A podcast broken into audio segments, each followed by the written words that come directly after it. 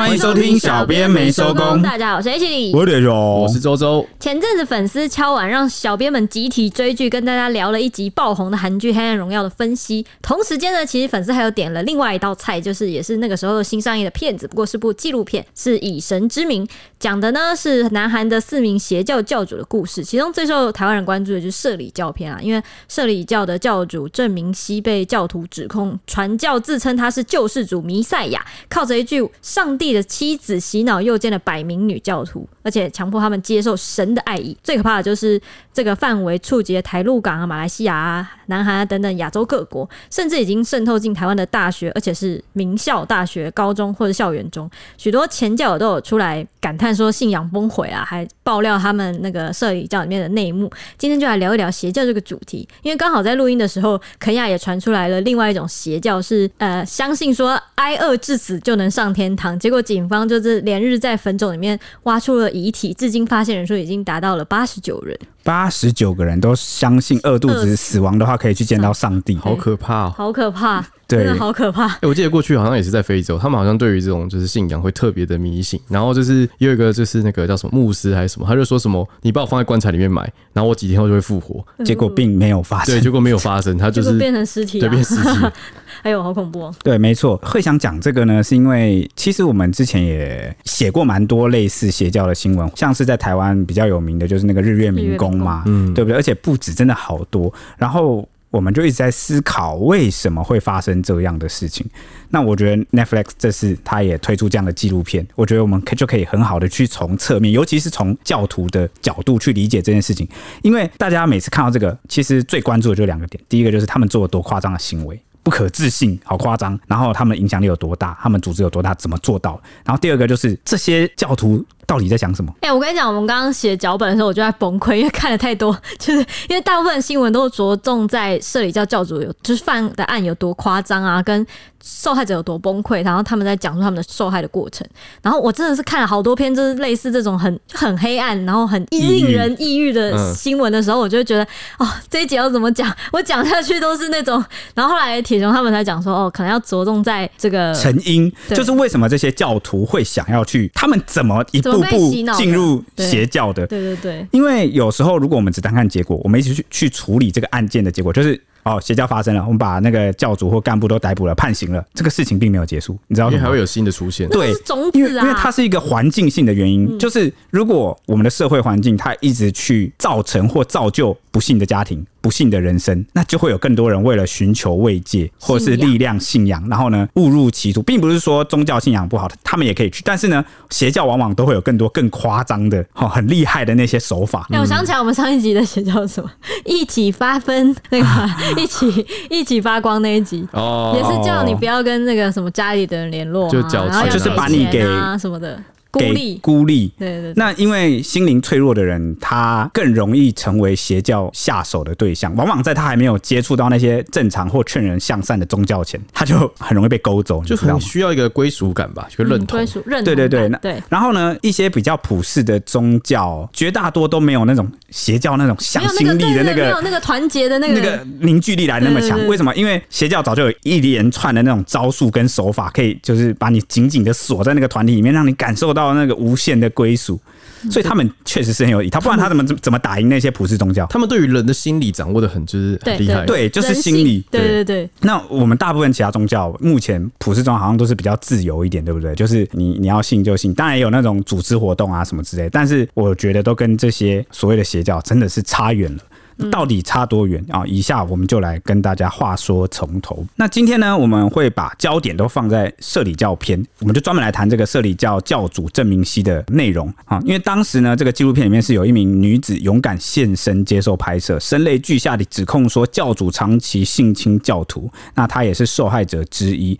那出来指控的这名女子呢，是一九九四年出生，现年二十九岁的叶萱。好，那她的韩文名字是郑秀晶啦。她在片中就。透露说啊，他二零一一年在路上被问卷传教，当时内心空虚的他加入后，立刻深陷其中无法自拔，在极短的时间内就成为了高阶信徒。那靓丽的外表也让他成为教会的宣传大使，同时得到教主郑明熙近身相处的机会。当时叶轩对教主深信不疑，他还将三十四秒的右肩录音档曝光，那在里面就可以听到这个教主郑明熙对他说：“抱紧我，说你会永远爱主。”这个叶轩就深信不疑的回应说：“主啊，我永远爱你。”但接下来教主说的却是：“哇，我们秀晶的屁股真大，是不是很开心啊？”还有，我好像高潮了五十次，然后等等，这样就是蛮不堪入耳的，好淫秽的这个对话了。那后来伴随这个叶轩的啜泣声和拍打屁股的声音，哦，那真的是整个听了，其实让人蛮毛骨悚然。好可怕！为什么他会哭啊？他那时候不是已经算很就是信仰？就是他觉得他是在跟主就是喜极而泣吗？没有，他是在跟主。他那个时候已经发现了哦，所以他才开始录音收证。对对对，他已经就是想要，就是面前的教主他了。对啊，他面前的教主在追他做这样的事情，但他明明一心是信仰着他相信的那个上帝。嗯。所以可能他当下也蛮矛盾跟挣扎的吧。纪录片一公开，就有香港网友发现，男星方力申的艺术家新欢，哦，其实就是这个叶轩，那就是是同一人啦。方力申出席活动的时候，不仅大方认爱，也表示有看过女友受访的片段，那就称赞女友很勇敢。那同时也表示不认同用黑历史来形容一个受害者的经历。那之后呢？女友飞往这个南韩出庭应讯，他也会争取陪同到底。你们应该知道方力申是谁啦，就是常常演港片，以前常常演坏人的样子。还有那个他，他演过那个《智多星》里面那个啦，切切洋葱切到哭那个。还有吗？还有吗？你如果给我看照片，我可能会知道。还还还应该演过蛮多古惑仔的，都是那个旁边的那个小跟班，对小小跟班那个，你们应该都看过啊。他也是算可以这样力挺另外一半，我觉得是还蛮不错的。我觉得他讲到一个蛮好的事情，就是他说不应该用黑历史来形容一个受害者的经历。对啊，那是人家不堪的往事，不适宜去这样形容，因为那不是他愿意的，也不是他做错事。对你，你这样是真的把他的过往。受害的过程变成一个创伤。叶轩控告郑明星的性侵案啊，在三月七号第四次开庭。那叶轩二十七岁的前男友是 A 男，还有以证人的身份出庭作证。他就说，他们两人在二零二一年的五月开始远距离交往。那女方就坦诚说，那个时候就遭到教主性侵，然后他要跟郑明熙做最后的道别。这个 A 男就很担心，他不知道会发生什么事情，就建议女方啊，就是这个叶轩要留下录音，就要留下一个证据。那事发的时候呢，叶轩就说要回香港探望家人，又因为打了新冠疫苗发烧，没想到郑明熙仍然硬上得逞，所以叶轩就录下了长达一小时又三十七分钟的证据音档，还透过 A 男交到警方的手上。就正式告那个教主，就是这段录音档来告的。那这个 A 男在法庭上就说，他自己知道叶轩共遭到郑明星就是侵犯了四次，第一次在车内，第二次是叶璇跟另一名教友姐姐去探望郑明熙的时候，郑明熙不顾旁边有人在场，就直接逼叶璇躺下来，然后性侵他。然后还曾经在更衣室让叶璇换衣服的时候上下其手，而且每一次侵犯结束之后呢，这个教主都会告诉叶璇说：“哎，你现在得救了。”然后就被洗脑的叶璇还会傻傻的道谢。那从二零一八年到二零二一年，总共被性侵了十七次。那叶璇就说啊，他当时就曾经有听过说郑总裁是弥赛亚，所以没办法拒绝。那所以他说这样做反而是接受爱意，认为发生性行为就是接受神的爱意啊，所以他才没有抗拒。但是私底下其实常常出现自我矛盾的情况。他不知道郑明熙到底是神的化身还是性侵犯。而且被洗脑到一个程度之后呢，会认为被这样侵犯是正常的，甚至可以替郑明熙说服其他受害者、受害女子接受。那他看着郑明熙在自己眼前侵犯其他的女信徒，他对于自己从一个受害者变成加害者，他其实就是谈到这边的时候，他情绪就溃堤啊，呃，至今都是非常的自责。就是这个教主其实有几个地方蛮蛮值得大家注意，就是他他他是因为他自称自己是转世的救世主弥赛亚，所以就会一直洗脑大家，洗脑他的信徒说爱我就是爱神。所以才会跟他跟叶，就他把自己跟神重叠了，他他已经不是神的代理人，他就是神本人。对，然后他就会才会要叶轩那个录音档上才会说抱紧我说你会永远爱主，其实就是在就在洗脑大家说，呃，其实这个入会以后就是他们好像有个规定，就是你入会以后就一定要相信教主就是神的转世，就是类似就是他就救世主啊，所以你不相信你就不能入教。所以这一一连串动作其实都在加深这个洗脑的哦，哦，就是你是被筛选过的，你一进去就一定注定你必须是个狂信者，你才能加入。那当然，在一个全部都是只有一种声音，而且狂信者的这个团体里面，那当然是教主说什么是什么。嗯，因为他里面内部的人后来就也有接受采访嘛，然后他就说，其实这个教主他学历不高，但是他那个时候很认真的把圣经读了很多遍，然后他之后就写出了自己版本的圣经，然后他就开始就是传教，然后开始跟信徒利用资讯落差，就是说可能说我们明天会发生什么事情。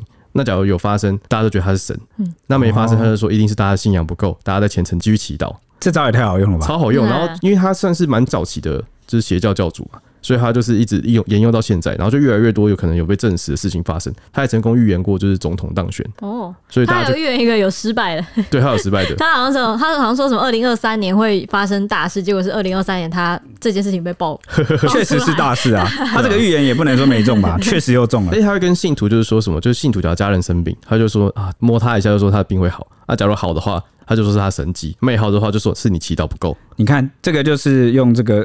因为一开始他是你刚刚说了嘛，他是蛮早成立的邪教。对，那那时候呢，对于很多邪教的那些手法啊，或者是那时候传媒比较不发达，那很多封闭，对，很多手法或者是技巧没有被揭露，然后呢，他就可以趁那时候就先壮大，因为那时候受害者可能也也不太敢出来讲的时候，慢慢越来越扩大之后，他自己都不用行骗了，他旁边那些被他洗脑的狂信徒、老鼠会一样干部、助手。每个都会帮他宣扬，帮他强行合理化，你知道？就算教主有讲不对、讲不合理的，旁边的信徒都哇，会帮他直接二度解读，都比这个教主本人啊，对对还要懂。对，好恐怖。对，就是呃，蓝色窗帘的意思就是对这个作品的那种主观的恶创，就是你有时候 对，有时候你好像超译，或者是另眼看待的这个呃这个原作的时候，可能原作没有那个意思，你就把它解释出了新的意思，这样啊。蓝色窗帘在讲这个，那后来这个教主。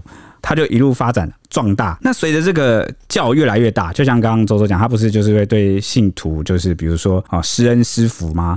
那有成功的都算他的，那没成功的，就是你自己信仰努力不够。那这个样本数多了之后，大家以讹传讹，就会说哇，这个教主大人太神了，他不愧是神的转世。好，你知道就是因为创立邪教，大概我觉得是有两点就可以让这个邪教成功。第一点就是。他用利益去诱惑教徒加入。第二个就是教主展现神迹，所以他同时我觉得他有做到这两点，展现神迹哦。对啊，就是他跟你说啊，我会治好他的病。假设他的信徒很多，里面就是有个医生，然后他治好了医生治不好的病哦，就只要凑中一个就神迹，对，他只要凑中一个就好。他样本数很多呢，因为信徒会以讹传讹，只讲成功的，不会讲失败的啊。哦，对，所以这个就是那个幸存者偏差，你知道吗？可是我从来没有听过他还有什么神迹耶。按人家内部的故事很多啊，只是你不知道而已。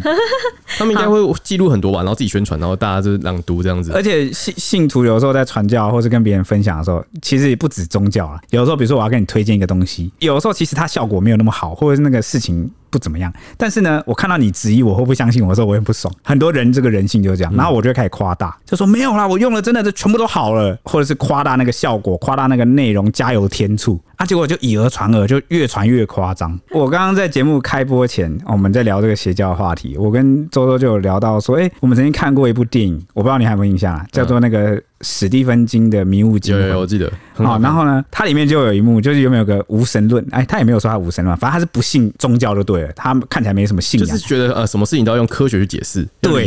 然后结果后来那个超市就陆陆续续出现一些异世界的怪物，然后各种大混乱，然后人整个陷入末日的那种情境下的时候，那就有人就是跳出来神神叨叨的就讲说，一定是什么上帝在审判我们，然后末日要来了什么等等，就有人就开始讲这个，然后就说这些虫都是上帝派来什么。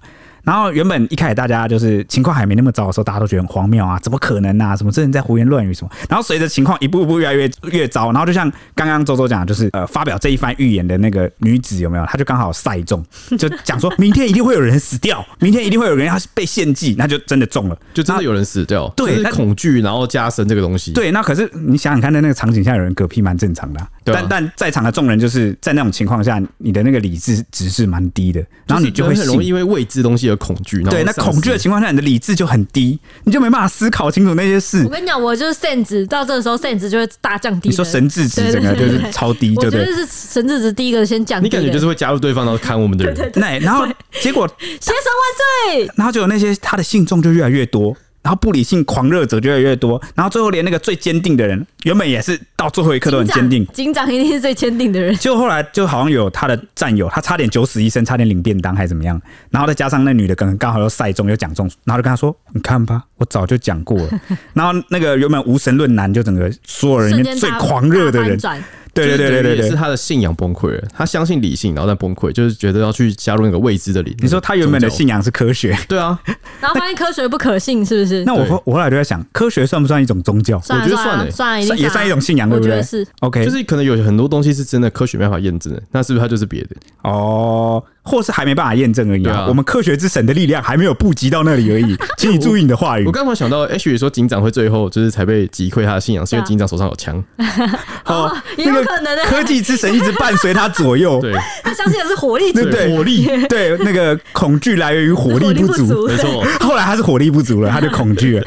所以我那时候就跟周周得出一个结论：是不是就是越是那种无神论者，或是越是相信就是没有那些宗教或神的，然后一旦你崩溃，应该说一旦出现什么是可以推翻你、动摇你的对对现实观的，然后你就会瞬间变成最狂热的那个人，我觉得会。瞬间跳反。对，那接下来我们要讨论的一些案例，我就是想说，是不是这些人都他在某个程度上被现实击溃了？就他需要，他一定对啊，他需要他的人生需要神机，否则他没有希望哎、欸，他看不到希望哎、欸，他需要有一个可以给他展示希望跟神迹的人。对啊，嗯，信仰好像一直都常常都是。因为这样子才壮大的。那事件会在台湾爆发，后续因为教主郑明熙他超夸张的性癖好跟性侵事件也被一一揭露，才令人发寒到令人讨论起来了。像是这里我就不一一赘述了，就大概讲一下他的事迹好了。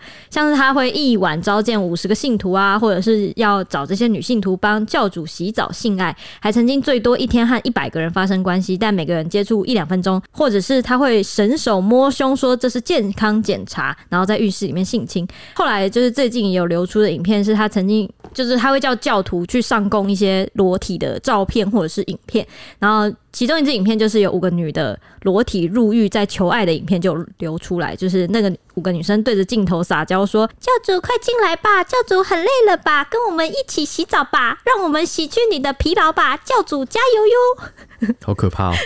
然后还有曾经就是入狱期间跟。因为教主后来就入狱，就坐牢了。他在坐牢期间还坚持跟女信徒书信联络，他就命令对方要拍他未成年女儿的裸照，而且还口出秽言，对这个女信徒说：“你女儿的屁股比你更大，然后胸部比你更大。”然后就要他去指点他这样子。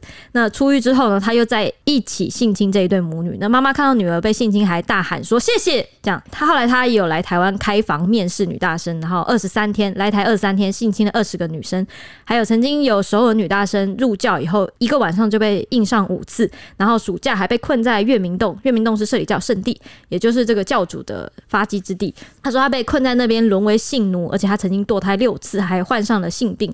这个时候，女大生是被挖出来最早的控诉文，在一九九九年，他就曾经 po 文了，居然是二十四年前的控诉。我刚刚就在想说，他一直在性侵女性徒，那他是不是会很多小孩子？结果他居然是会逼信徒去堕胎。对，他也有很多女性徒出来讲说啊，如果我教主如果我怀孕了怎么办？然后教主就说啊，那没办法，就要动手术了。这样，那、啊就是、他不是有神机吗？生的孩子不能来到世界上，怎么这些？对啊，对。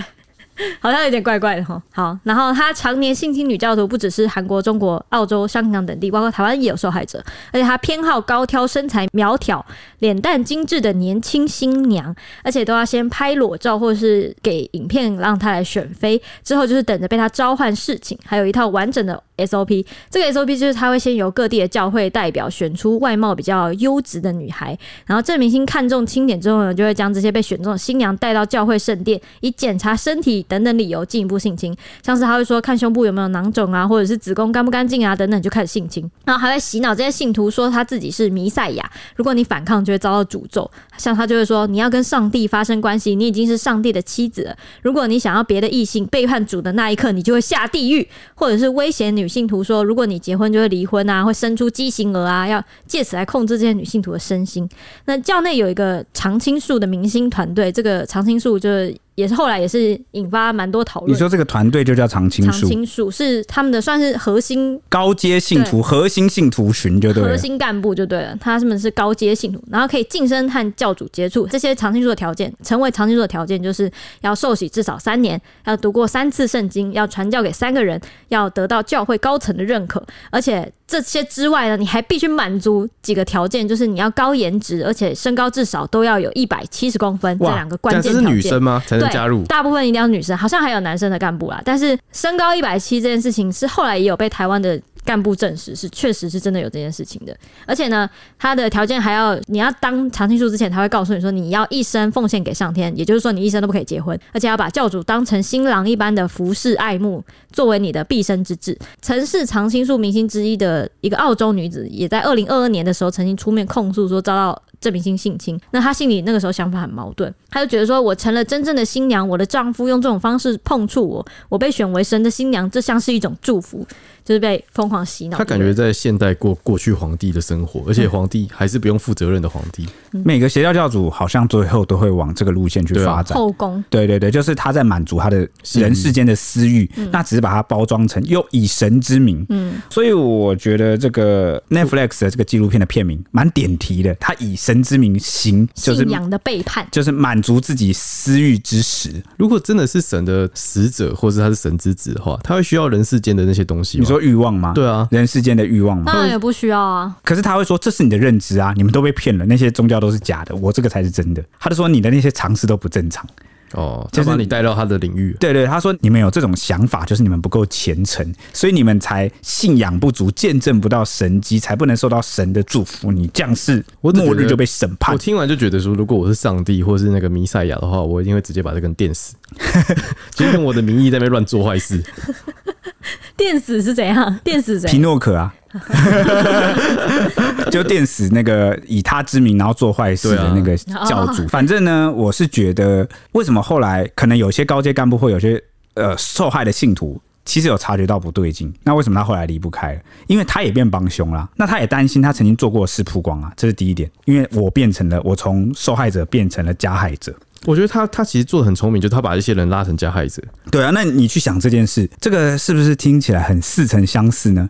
想一想，我们之前谈那个柬埔寨诈骗案，有多少人，台湾人哦，是中国人都有去到那边，从受害者变加害者，他也变成诈骗机房的一份子。因为为什么？下一步就是你会尝到甜头，让你成为加害者之后呢，你会害怕自己的行者，害怕自己的罪行曝光。即使你后来察觉怪怪的不对劲，甚至是知道真相，你也不敢跳出来，因为你已经是共犯，你会。会被呃追究责任。那第二点就是呢，你在成为共犯的过程中，你也享受到了好处。诶，就是你因为比如说，你看教主作奸犯科，然后呢，你也跟着一起，比如说拿到金钱啊、名誉啊，然后甚至光鲜亮丽，再加上成为加害者了，代表你是越来越高阶的共犯。那你在这个组织里面也受到敬仰啊、崇拜啊，你的资历辈分排得很靠前啊，你也拿到了一部分的权利，你被分权了。没错，我跟你讲，就是很多人在讲说那个社里教就是高层这些，他们说社里教的那个叫什么势力范围非常深跟广。跟硬，然后就因就是因为这些高阶干部就是越来越深层之后，他们的权力越来越高，就是有一些那种什么检察官啊、什么法官，反正就是那种，就是他的权力结构越来越大，进入国家体系内，对对对，就是深入渗透到国家，嗯、那。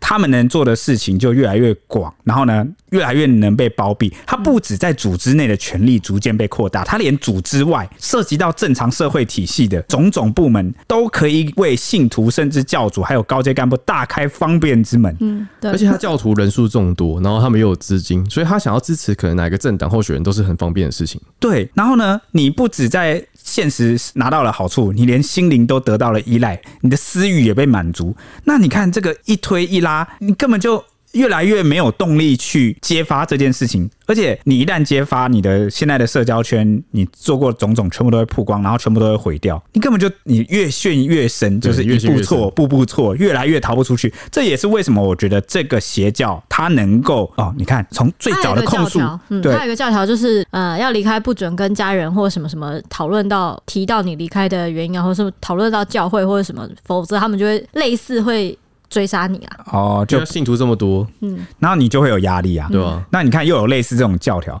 所以我觉得这个事情就是像一层一层，然后呢，把这个人给全部包裹住。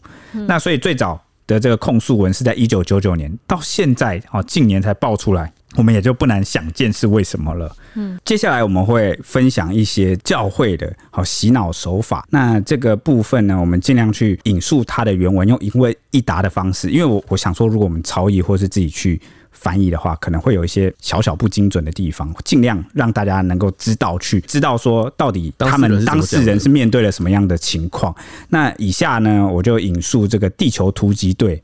好，那对这个待了四年的常青树前干部的这个受访的内容对话，嗯，好，来让大家了解一下。那好，接下来就由这个周周担任这个访问者，然后我来担任这个在常青树待了四年的前干部。对，然后地球突击队的人就问说：“请问那个你加入社里的契机是什么？”当时我在捷运站外面被搭讪，社里教以邀请我去看惩罚为由，到教会参与音乐表演，就是音乐发表会。啊，因为我小时候就有去过教会，那看到里面有挂耶稣像，所以就不疑有他。那接着呢，他们说有一些关于心灵成长的课程，问我要不要听听看。那我当时是学生，时间比较多，觉得可以参加看看，就答应了。虽然说是心灵成长，但其实就是讲解圣经的课程。我原本就比较了解圣经新约，内容多是一些神话故事，所以会觉得圣经很难懂。但是他们社里教会用比较科学或合理化的方式来解释，所以这是他加入社里教，其实因为社里教用了别种方式来替信徒们解释圣经，然后呢，他就会觉得，哎。他们好像用了一个比较有逻辑的方式，比较能懂的方式。因为他们是随机搭讪，加上就是专门找学生的感觉。嗯，对，因为学生其实是比较好去洗脑的。而且我觉得这边有几个，就是社里教这个他们怎么传教的手法之一，就是会惩罚啊，就是会用这种问卷，一定是问卷起头。刚刚叶轩也是问卷，然后问卷起头，然后叫你去看一些发表会，但其实他是好像假装是心灵或者音乐，但其实都是在讲就是圣经，就其实在跟你讲那个在传教，说在传教的，就其实根本就不是音乐发表会，也不是什么心灵成长。对，那接着第九突击队就问说，如何以科学解释圣经呢？能否举例？比如说，圣经中说很多人活到三百、五百岁，然后他们的解释是说，其实那并不是依照现在的时间单位去计算的，因为在以前的时代，人计算年龄的方式跟现在不同，不是用年这个算法或单位，就是啊、呃，是另外的算法，类似是这样的解释啊。那有时候乍听之下会觉得很有道理，但再去翻圣经的时候，又会觉得好像哪里有点奇怪，因为圣经中有说，当中的一字一句都是不可以增加或删减的，可是这里教会会说。哦，接下来这些话语都会成为成约的圣经，也就是他们会再写一本新的圣经。嗯，然后第九图就会问说：“这个特殊部门常青树要求部内女生身高都达到一百七十公分以上吗？”其实我待的部门就是常青树，这个部门就是应该是备受争议的啦，因为部门的标准就是要求女生身高一百七十公分以上。当教会有一些需要唱歌跳舞的场合，就会由常青树的啦啦队部来表演。那另外一个模特儿部门，则是在表演的时候负责走秀。你看，你不觉得他们的那个组织架构非常的完整吗？他们还需要一个表演部门呢、欸。就是可见他们就是要当时要传教的时候，要拉你入教的时候，不会以就是我是要来跟你讲宗教，他会他会先用表演的形式来吸引你，吸引你，然后真的有一群人，所以他们其实某个程度上算是招这个信徒的主力，因为他要有一个外表，就有一个光鲜亮丽的外表先吸引你进去。就你可以说哇，这个人很帅，这个人漂亮，我可以加入进去，说不定可以。我也会跟他们。一样光鲜亮丽，有一天站在舞台上，他们。对对对对对对对。叶轩也是啊，他也是说他因为外表很漂亮，所以被选成那个宣传大使，不是吗？嗯，没错。那这个受访中他就说这个。部门创立的原因，哦，是觉得身高比较高的女生在社会上应该要被重视，但是他们普遍却都没有自信，所以教会要来好好的管理这些人，管理。嗯，OK。而且什么叫做身高比较高的女生在社会上应该备受什么什么意思啊？这是什么理由啊？就是很奇怪，喜爱啊？为什么为什么不是篮球队啊？也是一个重视的方式啊？哦，对啊。但是呢，这个受访者就说呢，这个部门有点类似是储备干部的感觉啦，就是可能未来要当牧师啊、传道师，全职奉献在教会，所以就是未来你得全心全意的投入社里教。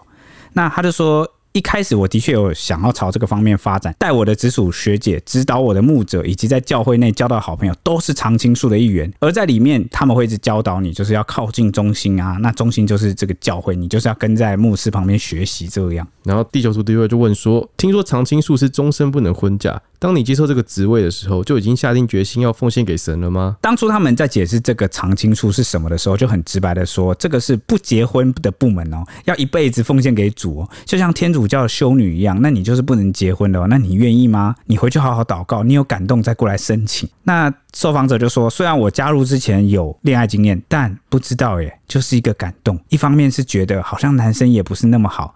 也感觉这件事情很对、很正确、很高尚。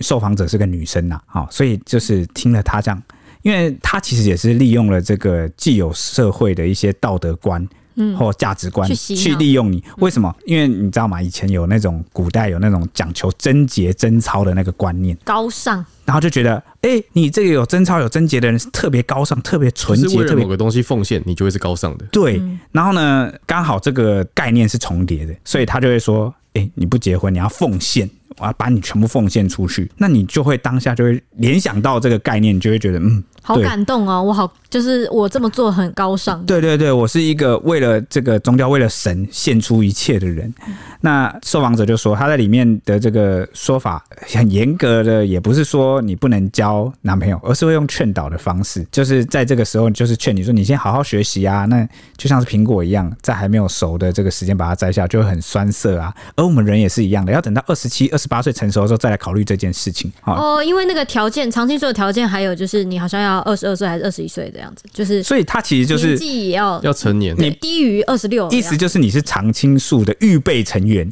那在此之前呢，他就会说你尽量先不要谈恋爱，然后就是有点像是给你一种考验、一种试炼的感觉，你就先试试看。那也慢慢劝导你，一开始不是用强制的，就有点像温水煮青蛙，然后观察你的情况，保留你的那个给教主。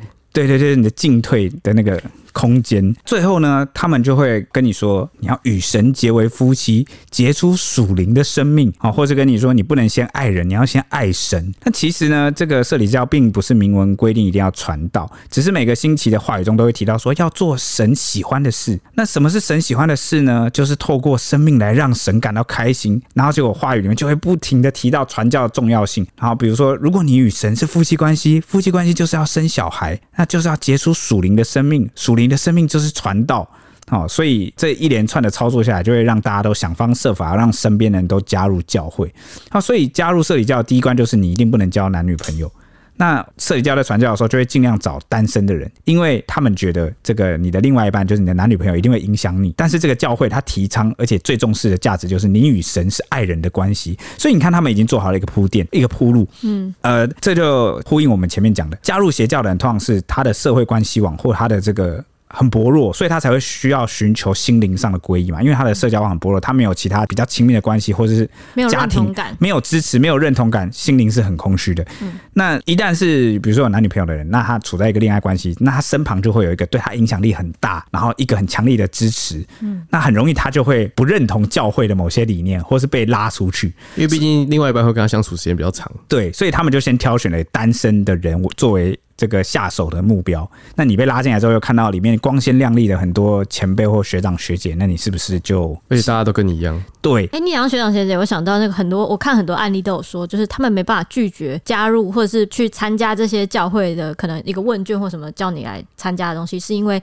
邀请你的人一定都是很有影响力的，要么是你的学姐，要么是你老师，要么就是一些学历很高啊，或是有头有脸的人，就是透过你认识的关系，会给你一点人情压力，让你没办法拒绝。对，就是导致这件事情他们没有办法拒绝，所以他们很容易就是会去参加。而且进去之后，你可能还会后续也交不到男女朋友，因为他强调的是你跟神已经是爱人关系。对啊，这感觉就跟那个我不知道大家有没有听过，这种业务会有个就是。去成交的一个手法，就一个 A、B、C，就是 A 可能是你推荐的这个人，就是你刚刚说的那种学姐；B 可能是教内的一个高层，嗯，然后 C 就是被签约、被谈成功的人，嗯，所以还有 A 会去先找 C，然后一起去参加这个，就是他们说的教会活动，嗯，然后到一半的时候，B 就会走出来，然后 A 就会说 A、B 是超棒的人，很厉害，在这个教会很有影响力。哦，这个其实是利用一个心理效应，但我忘记叫什么，但我的我记得那个心理效应就是，如果有一个人跟你讲，就比如说我跟你自吹自擂说，这个周周，我跟你说，我铁熊超强超棒，那这个。话语的一个效力其实不够强，蛮薄弱的，因为大家都倾向不会去相信那个当事人讲出来的话，因为老王卖瓜自卖自夸嘛。对。那可是呢，呃，心理学上有个效应，我记得就是，当今天不是我跟你讲说铁雄很棒，而是第三者，比如说 H 跟你说，我觉得铁雄真的很棒，而且你对这个人一无所知的时候，对，那你就会在你心中有比较大的影响力，然后甚至就会觉得，因为就是会觉得别人讲他，他会对对对，他现在在你心中安插一个很高的位置，是摆摆放这个人，所以这个人来跟你讲话的时候就特别有影响力。哦，就是比如说我跟你说，你知道那教主有多猛吗？他之前展现的神他有多屌，你知道吗？尤其是那种老师的角色，就是比较有权威的角色。对，已已经这么有权威的角色了，他又跟你讲了有一个更猛的，嗯，对，然后所以就会很容易就被说服。对，而且他已经用他的身份来认证，跟你保证这种感觉。嗯，那这个地球突击队问说，那管理的时候，如果有些人提出疑问或质疑，会怎么处理呢？受访者回答：管理的方式会因每个人状况而定。刚好我带的那些女生都很乖。那其实呢，社里教也比较喜欢找单纯一点的人，因为他们就像白纸，在社会上没有听过太多资讯，就像白纸或海绵一样，你一讲什么就能吸收。那我们就会觉得这样的人是比较乖，比较好教导跟引导的。完全就是符合。就是他这句话直接透露，就是他其实是有意思的挑人。对啊，当然啦，你看他刚都先挑单身的，让你的社会观这个社交网比较薄弱。对，越简单越好的、嗯。那他们又在问说，听说有很多顶尖大学的学生加入社里教，如何成为高材生的聚集地呢？社里教除了解释圣经外，其实就和一般教会一样，会说一些很正面的鸡汤话。那社里教的人呢，里面的这个成员大多是。想要正向生活的人，所以大家都很亲切，学历也超厉害。例如有牧师是北一女、台大毕业的，教会里面还有很多正大的学长姐。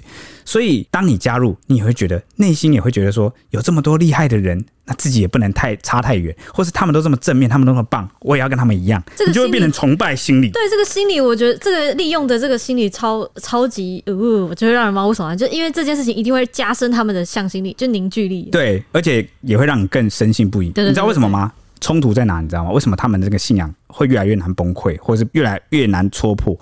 比如说，当教主或者是教会里面发生了一些令你匪夷所思或产生质疑的事情的时候，你不会想要去质疑这个组织、这个团体。你知道什么吗？因为你脑中浮现的那个画面、那个连接，是那些优秀的学长姐，嗯，然后跟你相处那些温柔的面孔、诚恳的语气，对你的种种恩情跟恩惠，还有帮过你的点点滴滴的恩，那些是假的吗？嗯、我得到的那些心灵皈依是假的吗？真的，都是真的啊！没办法否认这些曾经的那个。但我觉得是他们会是相信权威，就像呃，我我觉得这是刻在人骨子里的一个，是算基因吗？就是像很多很有权威的教授或者什么律师、医师出来说的话，那普遍大众通常都直接相信。对啊，当然人有对那个权威的盲从性，这个在心理实验上是有。对啊，但我的另外一点是说，当教会被攻击，比如说被外人质疑啊或攻击的时候，嗯，为什么有些人会不管怎么样变成狂热的辩护者？你常会看到，不管是什么政治立场啊，或是某个组织、公司、行号什么都被攻击的时候，那底下的人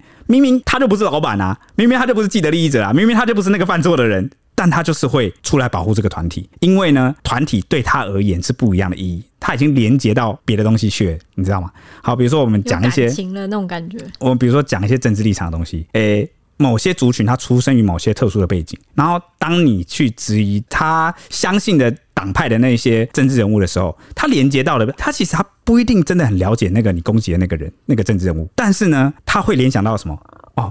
我的那个族群的生活哦，我信仰的那些价值啊，相处的那些种种的，那些都是真实啊，我是真的有受贿啊，我是真的得到了好处，我是真的被帮助过。我觉得是他们把自己带入，对，所以就是你会共情，你会共情这个团体，就把它带入。所以为什么有些人可能会出来保护这些教会或邪教？有些邪教被揭发的时候，还是会有人出来抗辩，然后或者是坚定的相信教主是无辜的。对，因为他脑中的都是美好的画面。都是因为他，如果他不是受害者的话，或是他没有接触过不堪，或是他是受害者，但是呢，他即便受害，他自己不知道自己受害，他还是深信不疑，他觉得这个是对神的奉献的话，嗯，那是不是就可能造成这样的情况？这个好像是社里教的，就是手法之一，因为他那个教主在一开始的时候也是直接就是入侵那个首尔大学哦，嗯，也是从大学下手，对，就是你看这么高知识分子的都信我，那你们就是如果考不上这些学校或怎么样的，你们怎么可能不相信我？对啊，所以会表现出一种这样的态度，所以受访者就有说，大家。加入社里教，就是大多数其实都是抱着想要学习的心态。毕竟要入教，就要先上完三十个论。三十个论是什么东西啊？H 好像就是一个呃，类似他们的新圣约的一个类似新圣经。对，呃、哦，就是呢，他们重新诠释，根据这个圣经，他们得出的哦一个新一派的诠释，然后把它是类似那种教义跟所有的对对对汇整的一个新的重新理解一次那种概念讲义。对，哦，所以。算是这个社里教的，可以说是社里教的圣经，就对，对，有点嗯他们的教典啊对对对，没错。那假设每周都上一堂课的话，至少要花半年以上的时间才能完成整个三十个论的课程。很长哎、对很长，所以这个受访者就说，他觉得愿意上完这些课程的人，其实都是很认真的人。就已经你你基本已经有一个很相信，已经有一个底了。那你还能上完这个半年的课程，那你一定就是更信，就就是是很很认真要信仰这个东西的。就是有点像阶梯理论一样，它一步一步的。对你就像大家有没有玩手游或什么游戏？关卡的设计是由简单到难，然后你越玩呐、啊，你投入的越多啊，你那个成就感的累积，投入的心力就回不去，嗯，你信仰的力量你会越来越想要 沉没成本嘛。对，然后还有种种很多类似的心理，然后让你那个回馈机制一直被触发。哎，我上完了三十关，第一章、第二章、第三章、第四我现在章，更信有信仰之力了，或者是对，我的阶级提升了。对更接哇，你用。手游来举例蛮恰当的，手游也很像邪教，一定是氪金。我跟我跟你说，真的，应该很多听众不知道，但我还是再你是不是奉强调一遍，贡献给了手游？贡献的可多了。不要小看那些游戏，尤其是现在的手游。你抽到卡的时候，就是接受了神的爱意。对，那些设计者都是受过专业训练，用了很专业的理论跟利用了很精准的心理模型去模拟你要怎么样去刺激你的多巴胺对对对，愉悦，让你达成后，哎、一直获得脑中的那个回馈感很强，你就会为了满足你的回馈感，释放的多巴胺一直去触及，它会让你沉迷，它是设计来给你沉迷的。那邪教呢？当它达成了一些机制，设计好一些东西之后，它也会用类似同样的，让你一阶一阶的往上升。哎、你有没有看到刚刚受访者？他里面有一句引起了我的注意，他讲了一句：“我带的女生都蛮乖的。”我就是觉得你也会注意到这一点，我才把这一段也列进来。这个 他已经认为了他是一个干部级的，对啊。他带了一群人，这些是他的某个，我不要讲作品好了小教徒，他的一个成就，小学生，对，就是我带的哦，是我那个让他个，变成主管职了，对，有点类似那种感觉。然后呢，你你就很难去抵抗这样的，然后你研修到什么进度，然后你们团体里面的人又一起在那边讨论，嗯，就是哎、欸，我已经到第几章嘞，然后哎、欸，什么哎、欸，你带那个学弟妹很乖哎，就很像我们人会想去玩社团啊，然后当上一个干部那种感觉。对啊，那个你看社团成而且我。我我觉得他在学生之间用社团这种方式去入侵，真的是超级可怕。对啊，掐准呢、人就是社会性动物，需要团体，需要组织，需要归属感，需要社交力的支持，来让你的那个内心是够。尤其是学生，他们是非常在意同才的那个呃一个阶段呢。那用这种方式真的很，我觉得很难去。尤其你的交到的朋友什么都在那。我跟你讲，你在宗教以外啊，或是一般你的环境交朋友，哎、欸，你们两个不一定有共同兴趣，哎，你们不一定有共同话题，你们不一定聊得来。嗯因为你们的这个方向、注视的东西、价值观都是不同的，但是在社里教里面，你们共同的兴趣、共同的爱好、共同的社交、共同的话题，你们有谈不完的话，因为你们在社里教里面。大家可以一起努力，对一起学习。我觉得他从一开始在挑女生的时候，我就觉得这个教真的是怪怪的。超明显的怪吧？对啊，一般来说，宗教信仰这种东西，劝人向善，应该是不会去挑性对啊，挑性而且你别。你这不就是就是有点就矛盾了自己的就是那种神爱世人这种概念吗？而且他还讲说什么什么不重视高的女生，所以我们要来重视高的女生，然后高的女生还会被当成什么干部？为什么高的女生才可以当干部？对啊，矮的男生没有资格吗？对，就是很奇怪，我也很里面矮的女生各种，矮的女生就也被淘汰啊，对对啊，对吧？而且不能接受。长相不好的也被淘汰、OK，那刚刚讲到那个周周不是邀我一起研读三十个论吗？他没有我跟你讲邀你，他有邀我。这个三十个论，你不要小瞧它哦，它要分为初级、中级跟高阶。嗯，从教你如何祷告，慢慢到询问你要不要参加礼拜，再一步步增加你对信仰的体验。等到你整个课程都上完之后，就会产生一种啊，我也愿意像大家一样投入这个信仰。嗯，没错，而且他挑学生组学的原因是因为学生比较多时间呐、才可以来上这个三十个论，哦，因为你要啊你要上完要半年呐、而且每个礼拜都要来，才只要半年哦、周周很闲哦。我现在不行了。好，那刚刚不是有提到那个顶尖大学的学生家吗？就是后来也是地球突击队也有去访问了一个也是呃台大的曾经台大的教徒，他就说他们曾经那个时候曾经有五六十位台大的学生信徒在呃，为了要祷告这件事情，曾经一起在那个台大的体育馆里面凌晨四点那边祷告。五六十个台大，对，五六十个台大生约四点在那边祷告，这样子曾经有就创下过这个创举。他说那个时候很多日本跟韩国有很多大学生加入社里教，然后韩国那边就一直希望说。台湾大学能够达成一百名的宣教，理由就是如果可以让更多精英大学的学生加入社理教，未来在这个世上会有更好的见证。未来在世上有更好的见证，真是神机的一部分嘛？真是很很很厉害的一个理由，很厉害、欸，很话术。对啊，然后他就说，通常社理教会喜欢定一个数字，依照这个数字来进行一个全体一起聚集的祷告活动，有时候是四十天，有时候是七十天。那那个时候，他们这些台大生为了达成目标，就举办了一个四十天的祷告条件。就是每天清晨三点多，大家从各自的家出发到学校，凌晨四点开始一起祷告，一个小时后，大概五点的时候就接着听清晨的话语，好像是这个教主的话了。然后他说，那个时候他们每天都有五六十个人，甚至七八十人聚集在台大的旧体育馆二楼进行祷告。祷告的内容大概是什么？你知道吗？就说希望神可以回应我们的祷告，希望神可以让台大有更多的学生来到教会，也为台大曾经有人背叛教会、离开社里教的罪来祷告。这就是刚刚说的，你离开教会。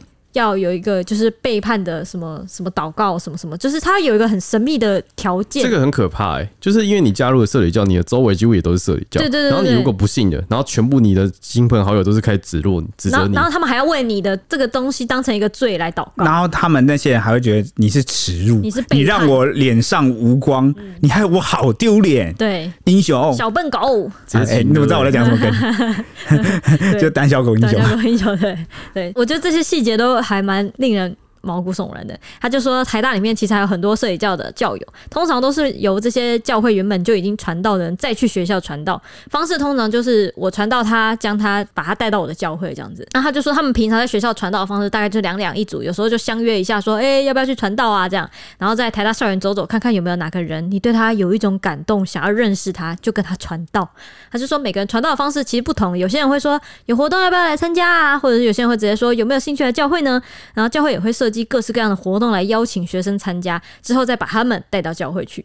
那一开始呢，这一个这一群台大生是怎么开始的呢？他们是以台大营队创意社这个名义来向学校租借场地。以后看到社团名不明的，我都我不敢接近。真的就是就是不知道他到底在干嘛的，你就要小心了。营队创意社，你感觉很很清楚，感觉是一起在搭帐篷。干嘛？他要干嘛？营队创意要做什么？很像那种团康社、团康社那种东西啊，康复社。那那就带队出去那种营队，然后他们可能会做一些活动或什么的，一起爬山。那应该叫登山社啊，或者什么？可能登山社太专业了，他爬的是象山。象山也是山。我觉得他们不太可能取那种真的毫无意义的名字，因为太容易被发现。呃，对，然后他就说他在那个时代成立了一个组织，叫台大成行人，因为他们凌晨四点要去祷告。哦，就是早晨会起床的人。对，然后之后又改名成为台大成行人。然后同样都是社团的那个啊活动，对外的名义就是希望你可以成为一个很正向的人，可以在清晨就起床，从一大早就可以有很好的度过生活。这样，那主要运作的方式就是举办活动啦，比方说像他们七八月只考刚考完，他们这群台大学长姐就会举办一些科系介绍活动，让这些还没加入台大的学弟妹呢更加认识他们。一开始表面上活动都是很正常啊，帮助大家认识科系啊、音乐会啊、脑开发讲座啊，多多少少就会带到一些开始带到一些圣经啊、摄理教的内容。可是他们逐渐开始业配，对，逐渐开始，然后，但他们不会讲的太深入的部分，可能偶尔就是会提到有一位专门教导我们圣经内容的总会长牧师。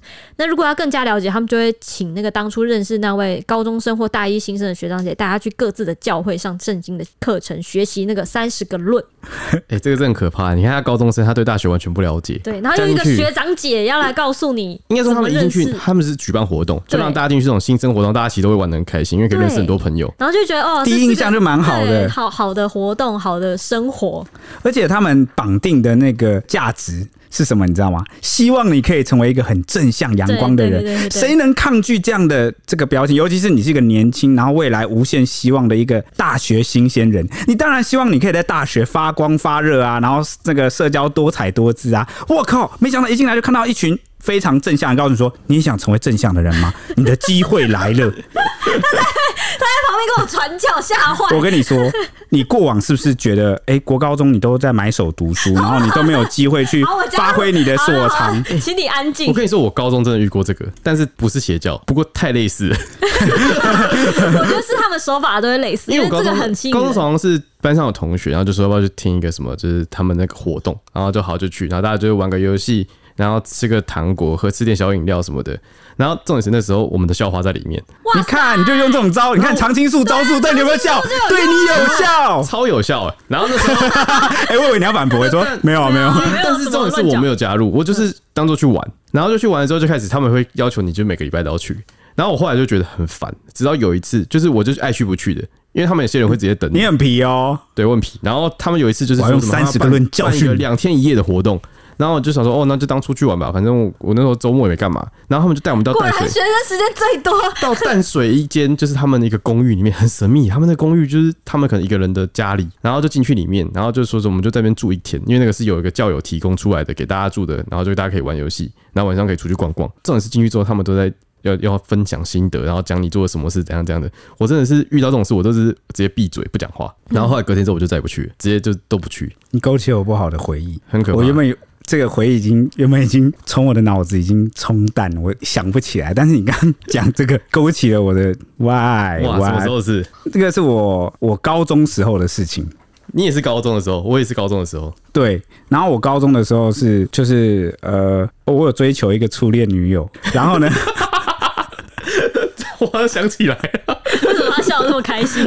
你有没有参与啊？我没有啊。那你怎么知道？因为我记得你跟我提过，就是你有陪他去。哦靠，超怪！然后就是呃，他被家人就是强迫，好像六日要去参加一个，也是在淡水，然后也是一个忘记在淡水哪里，然后有一个很封闭的地方的一个公寓，然后要去上一个类似这种什么心灵课程，然后他就有点怕怕的，不敢去，然后我就陪他去，然后就是被洗一整天，然后就是讲一些我听不懂的话，真的，然后我就。现在回想起来有点毛骨悚然，就觉得这个东西其实，在我们身边是初恋的味，初恋的初恋的味道是邪教。你想想看，我们是高中生哦，然后再套用到现在的话，就变成说，有些人去面试就直接被关进房间里面拷打，然后卖到柬埔寨。如果对啊，现在盛行的犯罪是这种。对啊。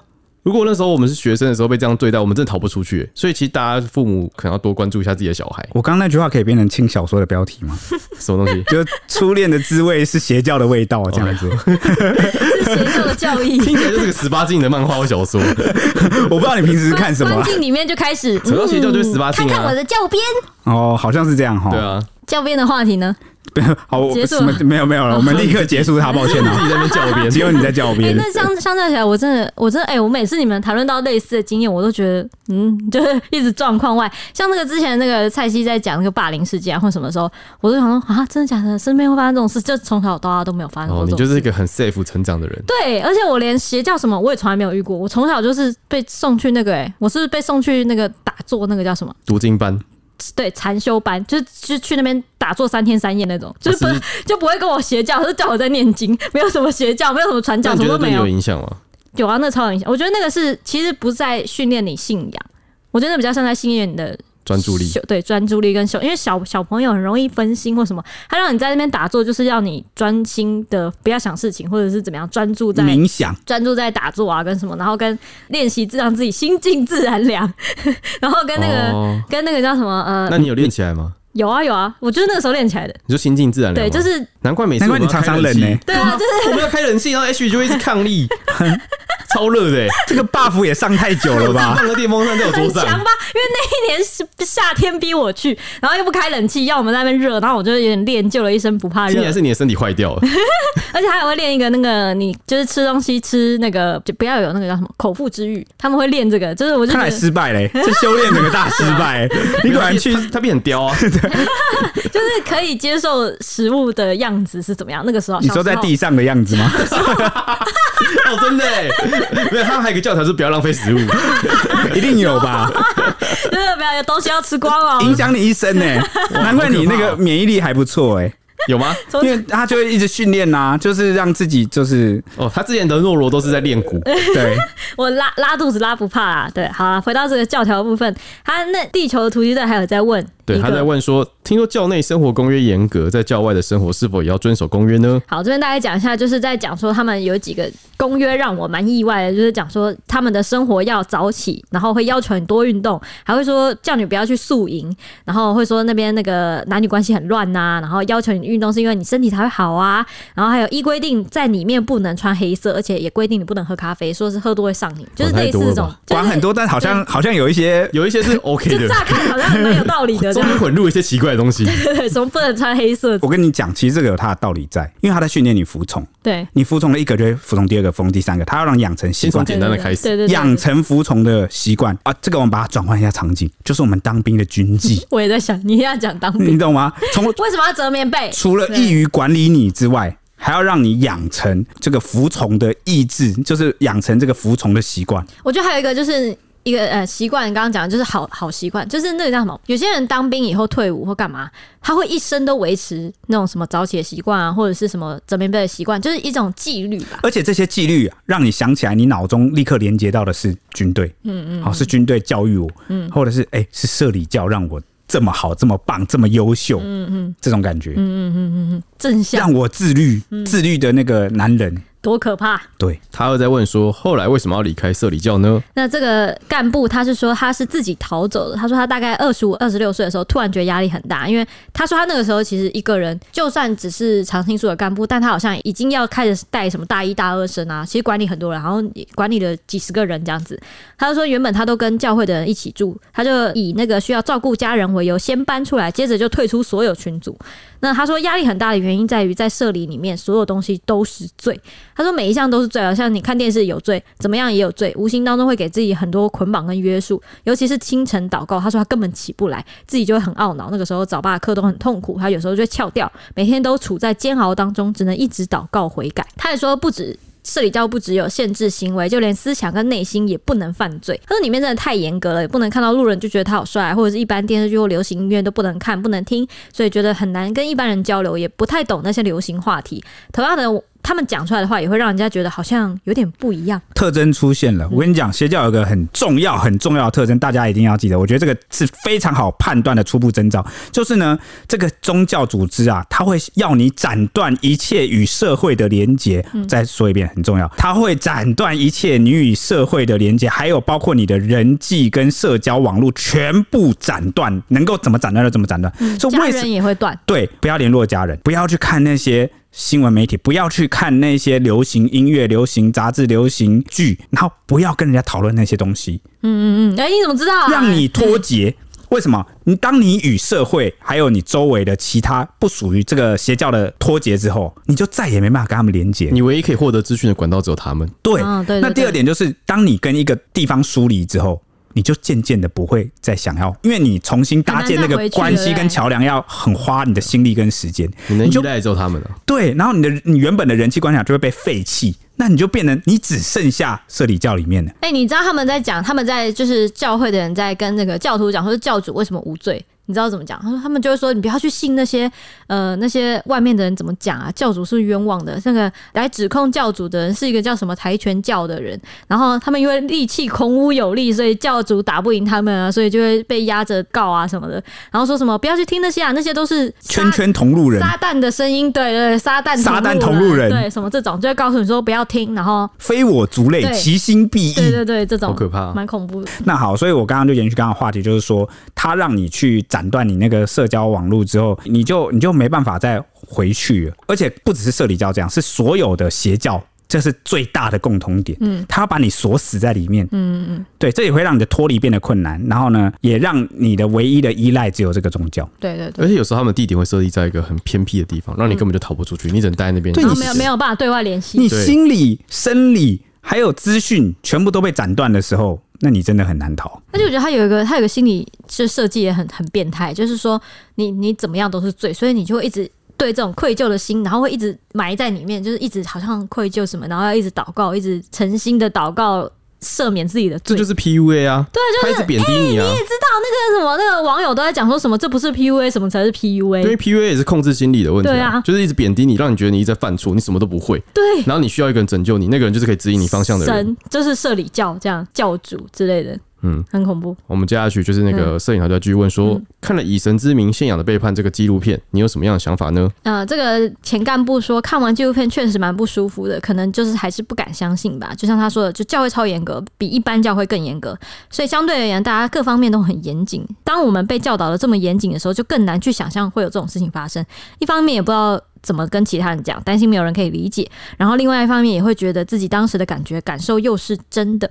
他就说有点像我从小跟你说这个东西是蓝的，但是长大以后才发现它原来是红的。再加上呢，教主出来出狱之后讲到话语的那个语感真的很不一样，脉络很破碎，很不对劲，不敢相信之前那些东西都是他写的。对吧？在狱中待久了，有点迟钝了是吗？可能老了吧。就是没有接触了，也是也稍微有点没有复习钝了，忘记自己以前掰什么。那郑明析因为涉嫌性侵女教徒展开逃亡，被南韩、台湾以及日本的治安机关通缉。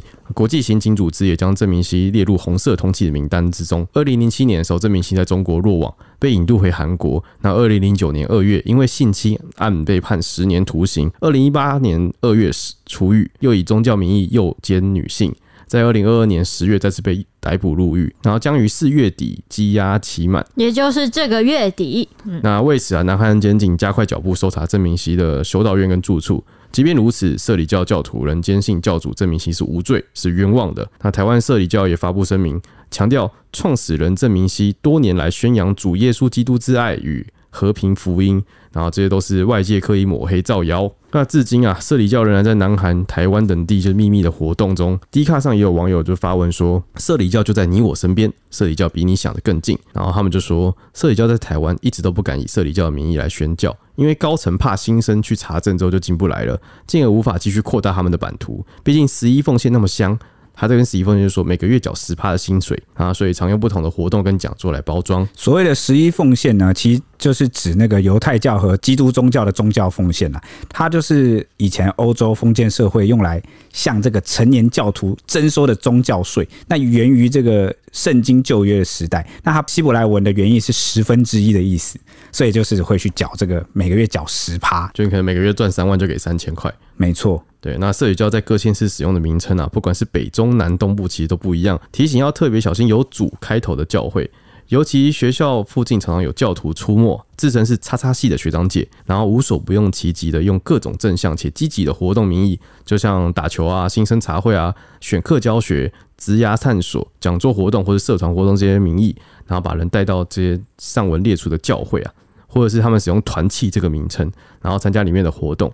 他参加活动之后呢，再找机会来接续，让找来的新生继续听他们的三十个润，就是我们前面讲的课程。嗯，那这个影片上架的同时，就刚好他有发现有一场活动要举办，名义上就是单纯的音乐会，但仔细看演出曲目，却出现韩国作曲家郑明熙《爱与人生交响诗》。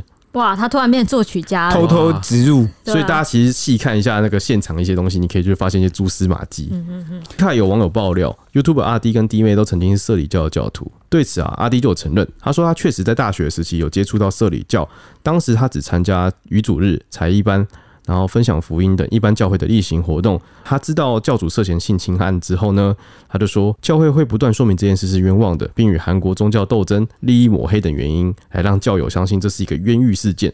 那直到后来啊，他们兄妹俩逐渐对教会产生疑虑，因此在六七年前就离开了社里教。哎、欸，我在那个我我以前有个朋友也是超信教会那种，他应该是很正常的教会，就是做礼拜那种而已。对，所以这边要再次强调，我们谈的，因为他也是利用这个基督啊，或是是个圣经，有这个主流宗教的一个背景，然后呃发展出来的一个邪教。哦，但是呢，其实有很多很正常的教会啊组织，他们都是正常的宗教，不是邪教。所以只能说，他跟上次我们分享那个一起发光一样，它其实都是一个个案。好，所以我们要分清楚啦，就是不要一竿子去打翻。这样，我听完，可是我，可是我那时候就是听到我朋友，就是因为他也会觉得。也会希望更多人加入教会什么之类的，然后他就会邀请我一起去听他弹钢琴或干嘛。然后一开始觉得说哦，好像不错，就放松哦，很放松哦什么。但只要听到一个关键字，我就一定会离开。虽然说他们是正常的教会，他们就是只要他们强迫限制我的自由，就是会说什么你每个礼拜天几点一定要来，不然你就会怎样怎样怎样。这样我就觉得这个这这件事情不合理。对，我就是这样讲好了。这个不一定是呃，应该这样讲。人正常的人，只要其实听到你的某些自由被束缚、被限制。被怎么样，其实都会下意识产生反感，因为那不是你乐意的。对啊，你为什么不能等我自愿来呢？所以呃，我说大部分就是应该是要尊重大家的意愿。嗯，对啊，对啊，我觉得他其实那时候可能语义也不一定，他可能太心急了。操之过急，没有没有，他是说他也被这样限制，就是他的，但是我我就是因为很久没去，然后就被教会啦啦啦啦啦，那就抖 M 嘛，对，就是 就是我觉得有些很正确，我觉得有些人就是操之过急，那我就跟大家分享一下，为什么有些人会情不自禁的想要这样做或传教，你们有没有体验过那种感觉？就是你看到超好看的，听到超好听的音乐，玩到超好玩的游戏，去过这超棒的景点，看到超美的风景，吃到超好吃的东西，你会不会有一种想要分享的心？对，尤其是比如说你在追某个偶像，就是你是某个狂热的粉丝，然后你从这音乐得到了慰藉跟救赎，然后你深陷其中，你觉得太美好了，你怎么能感受到这么美好的东西？你的生活就是围绕着这个旋转，然后你如果没有遇到，真的是你人生一大损失。当你产生这样的感觉，然后你想跟人家分享的时候，那就是同样的心情啊！我觉得某些宗教，不管是正常宗教，还是让你入迷的那个邪教，都是一样的感觉。就是，哎、你知道我在社里是过得有多棒吗？你知道我在这边得到多少的社交支持跟心灵支持？你知道我在有多彷徨无助的时候，它就像我的灯塔一样，为我指明了一条路，让我不再彷徨，不再迷惘，让我获得支持，让我度过了难关。我真的很想把这一份感动分享给你。有，我在上来录音之前才传教了猫猫给 每个同事，因为逼大家看那个猫猫，我是猫猫叫的。对，所以这个东西可以被无限转换。就是周周，我跟你说，那动画真的是太好看，那第一集神展开，你一定要去看。你很会安利别人，就类似这种。嗯、我是觉得好险，铁球没有被什么邪教吸收，不然那个底下信徒应该一大堆。干嘛呢？我不会啊，我不会。我我我我先讲，我我本人没有任何的那个那个，我好像没有什么狂热、欸。但你刚刚那样讲，我就想到这个宗教有两点让我觉得非常可恶。第一个就是他一直用躲在基督教或者是天主教的底下，对，因为他自己不够。对啊，他为什么不用？他为什么自己搞一个圣、这个？这个超级可恶的，就是那两个宗教你就会无端受到遭伤害，因为你根本就分不清楚他们谁是谁、啊。因为你你要借用既有体系。比较不会被戳破，因为你的那个露出的马脚跟小辫子才不会那么多，因为理论这种不完善的地方。然后第二个就是它是一个，它有分就是皮跟肉，就是皮就是像一般的你刚才讲那种信徒，他就单纯想分享。这是这是很正常、很善良的事情。你想分享你的喜悦跟开心的事情，但是他他最深层是那种血淋淋又性侵，然后教主的邪恶。对，然后他就是被覆盖过去。然后在这一集节目开始播以前，其实就 Ash 有跟我们聊一下。然后他有提到说，这件事情发生之后，有些人就有出来替这个教主，说是为社里教辩护。他们不一定是为教主的恶行辩护，但他们会替。社里教辩护，就如同我前面说的那样，因为他们会跟你讲说，我还是真的从这边得到了慰藉啊，我还是真的社里教真的有帮助我啊，嗯，我真的有被照顾啊，难道这些都是假的吗？这些都不假啊，就模糊了，我觉得被模糊。对，那可是这是两码子事啊，对啊，这对我而言这两码子事啊，那我今天是不是可以换个主题，换个场景？就是呢，这个呃黑道帮派，那那里面的成员就是因为他作奸犯科啊，伤害别人，然后获取利益啊，然后结果他有一天被捕了，然后呢，我们把这个黑道就是黑帮骂的一文不值，他就说，你们怎么可以这样子骂我这个黑帮？当初我就是被家庭赶出来，我走投无路，我这个父母抛弃我，然后是这个黑道大哥就是收留了我，是组织给了我温暖，是我在这边学会了什么叫义气跟兄弟，他挺住了我。你看，我就跟你说，他在跟我传教，他可以套在任何方式在那边传教。我没吃的没喝的，就老大照顾我，那这千万不可以。对，那干部很可怕。所以你看，你的幸福，你得到的好处是这个组织、这个团体透过伤害别人达成的时候，你有什么可说的啊？你你你懂吗？你用别人的血，然后呢来暖自己，那你你获得了好处，你获得了照顾，那你难道不该自觉的去回想、去追溯，说这些好处从何而来吗？是以牺牲了为谁为前提的吗？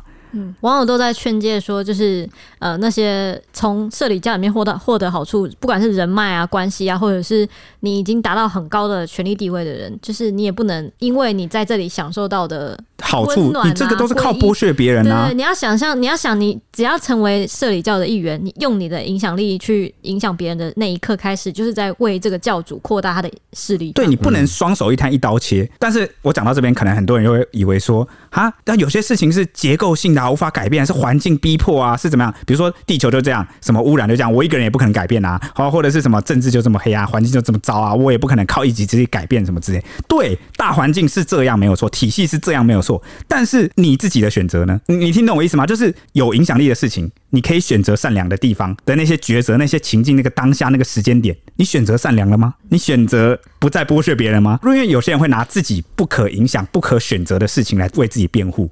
说大环境是如此，那我承认，的确世界上有很多事情是你只是其中一员，你根本就没办法起到任何改变，你也没有选择的机会跟空间。但是我们这社里教大部分的教徒，甚至那些高阶干部，你有没有无数次选择的机会？当你知道很多事情的时候，当你一步步，当你看到某些事情，你知道那违反法律、违反就是基本的道德，甚至我们不要讲什么法律道德，假设你这些东西都被砸毁了好了，当你看到有人的意愿被违反的时候，有些人感到痛苦的时候。在哭的时候，那是人最原始本能的。就我已经不需要跟你讲什么法律跟道德。当你一个看到有一个人他面露痛苦、哭泣、悲伤，他因此受到伤害的时候，你有选择善良吗？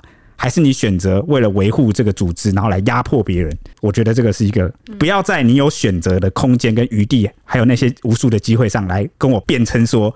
这些都不是我能改变的，这个环境就这样，这体系就这样，少了我一个人，这个体系还是会继续啊！你管别人干嘛？你只要管好你自己就好了。你只要管好你自己有没有做出正确的、善良的选择，你只要对得起自己。那其次，能不能影响其他，能不能拯救其他的，那是那已经是后话了。我们首先要先对得起自己，我觉得是这样子。嗯，我觉得是有些人还在高处啊，然后他们就尝到那些甜头，不肯离开。对啊，那就变成我讲的那种高端的那个加害者。如果他们真的什么都不知道，就像你所说，他们来看这个纪录片。